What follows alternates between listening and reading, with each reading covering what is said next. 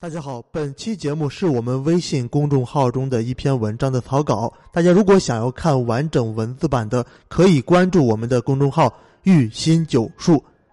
嗯，前几天啊，有一个三十三岁的姑娘，过去曾经有过一段失败的婚姻，现在呢，重新交往了一个比自己小很多的男朋友。这个男朋友呢，条件也非常差，长得也不是很高，然后家里边呢也是比较穷。也没有车，没有房，但是呢，这个女生因为不懂得怎样跟他相处，就导致她的这个男朋友根本不拿她当人看，基本上就是把她当做一个发泄性欲的工具啊。之所以会造成这样一个结果，就是因为在一年多的相处当中啊，她的内心一直都是非常的自卑，总是觉得是自己配不上对方。所以呢，也不敢跟对方提什么要求，也不敢去拒绝对方的一些要求，生怕自己什么地方做错了，就会惹得对方生气。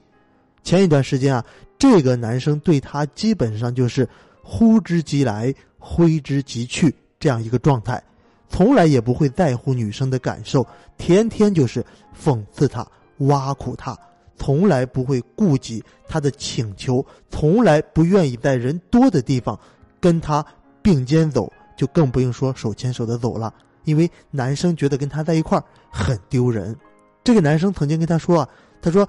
我们家附近有很多熟人啊，我以后还要结婚的。你要是手拉手跟我出去，让人家看见了，我以后怎样结婚？我以后怎样再去找别人？”说的非常清楚。但是呢，女生对他是一点办法都没有，甚至呢，连男朋友一点好脸色都看不到。除了在床上的时候，而床上的事事情呢办完了，男的又把他一脚给踢开了。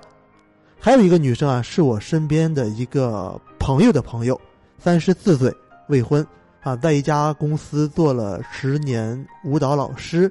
长得挺漂亮，身材呢也非常的不错。几个月前啊，在网上认识了相邻城市的一个比他小很多的男生。两个人不久之后呢，就确定了男女朋友关系。从那以后啊，这个女生简直像换了一个人，隔三差五的跟男生打电话，有时候就会因为一点小事啊不愉快啊，她就整天心不在焉。而她的这个男朋友呢，因为他太过于主动，人家根本就没有付出什么，对这个女生也是一直不冷不淡的。于是这个女生呢，啊，有时间啊就去找他。因为隔着一个城市嘛，有时间就去了，生怕一时见不到他啊，他跟别人跑了。他们两个人在一起啊，男的基本上没有给他买过什么礼物，连个基本的恋爱约会的过程都没有。两个人在一块儿啊，就是吃个饭呀，然后再一起睡觉啊，就是类似的情况。那么，像这种情况，其实非常多啊。每次遇到这样的情况，我都会觉得有一种凄凉之感，为他们这些人。凄凉啊，为他们做的事情凄凉。很多大龄或者是有婚史的女生，往往会接二连三的受到男人的伤害。在你们哭诉我的命有多苦的时候，你们有有没有想过，到底是为什么变成了这样？其实，往往遇到这种情况的时候，我根本不用听完咨询者说的是什么，我就大概能把你的历程给你数出来。啊，比如你是不是一开始的时候他对你很好，但是后来呢，慢慢的你的姿态变得越来越低了呢？啊，是不是他从来没有呃给你买过礼物啊？是不是你经常给他传递一些负面消息啊？是不是你很少拒绝他的要求啊？是不是你经常的主动的去联系他讨好他呀？等等等等，啊，听到这里，往往很多女生就会感到很惊讶，啊，老师你算的真真是太准了，你怎么知道的？你是不是会算命啊？那这些当然不是算出来的，因为这就是一个固定的失败感情的一个模式，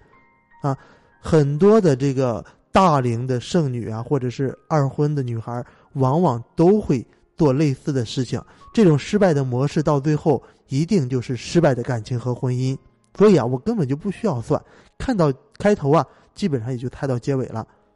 这一类女生呢，很多都是有自卑的一些情绪。明明自身条件还不错，而且也是花样的年纪，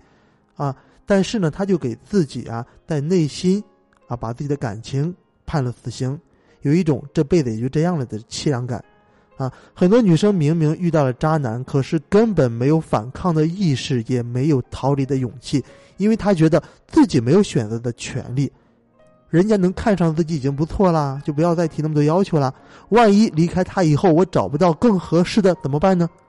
啊，其实你的这一些消极想法都是你自己的心理作用而已，自己给自己套上了深沉的枷锁。这可能跟你身边的一些异样眼光有关系，也可能跟你从小受到的教育有关系，也可能跟你的父母对你的影响有关系。但是你要知道，这些想法其实都不是真实的，这只是你自己的想法而已。我打一个稍微极端一点的比方来说啊，就像前段时间闹得沸沸扬扬的某女星离婚的新闻，对吧？这个女星她既是离婚，又有一个女孩，又有一个孩子，而且呢。又被网上的网友泼了很多脏水，但是你觉得这位女明星会因为这样而降低了自己日后找男朋友、自己日后结婚的这样一个标准吗？对不对？肯定不会。再比如啊，我们的林志玲姐姐，四十五岁以前呢都是单身状态，可是她因为年龄大了而降低自己的这个择偶标准了吗？换句话说。虽然她年纪已经远远超过了适婚年龄，但是你觉得她的男朋友啊，跟她相处的男性会因此而看不起她吗？当然不会啊！你不要觉得这不切实际，其实道理都是一样的。对于一个女生来说，你首先要搞清楚的是，你到底想要一段怎样的感情、怎样的婚姻，然后带着你的标准去寻找目标。对于一个男生来说啊，选择女朋友或者是结婚对象，他会根据自己的情况去衡量你的这一些优势，啊，如果年龄和婚史是你的一个劣势，你可以通过别的方面弥补回来，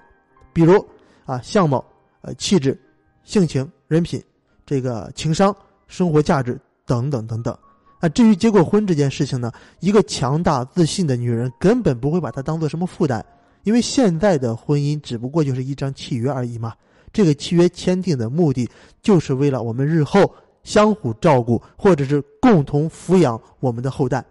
而离婚仅仅是这张契约变质了嘛，对不对？没有办法维系了，所以我们解除合约了嘛。对你自己，对你本身其实并没有发生任何实质性的变化，唯一的变化就是你的内心，就是你的情绪发生了变化，你还是你，对吧？你的价值其实没有变化。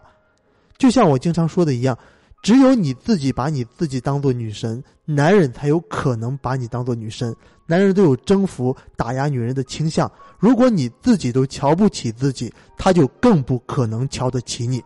你对他越退让，他就越瞧不起你，离你想要的那个结果呢，就越来越远。但是，如果你本身不是一个优秀的女人，你不懂得怎样去发挥自己的优势，怎样掌控男人的心理，没有办法利用其他的优点来弥补自己二婚和大龄的这个弱势的事实。这种情况之下呢，为了你早一点能够脱单啊，你也许可以降低一点要求，但是呢，你的要求一定要分清主次，比如说像这个人品啊、能力啊、孝心啊。对不对？还有对你好啊，这些原则你是坚决不能动的，坚决不能退让的。哪怕我一辈子一个人过，我也坚决不能找一个渣男对付一辈子，啊！但是在有一些非原则方面呢，你可以适当的做一些退让，比如说啊，这个男人的这个相貌啊，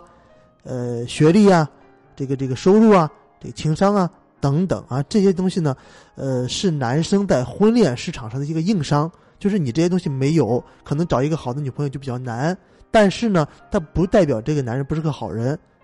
啊，所以说对于一个想要这个平平凡凡过日子的自卑女人来说呢，至少这种人还是可以迁就的，还是可以接受的。当然了，这种退让也只是下下策而已哈。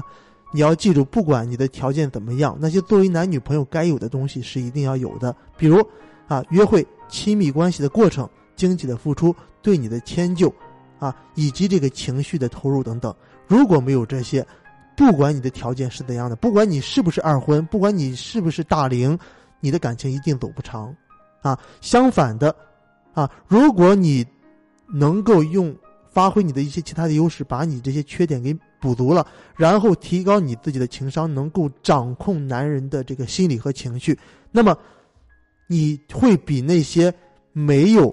这个二婚没有这个生过孩子，没有这个大龄的人走得更顺，你的这个感情可能会更加的幸福。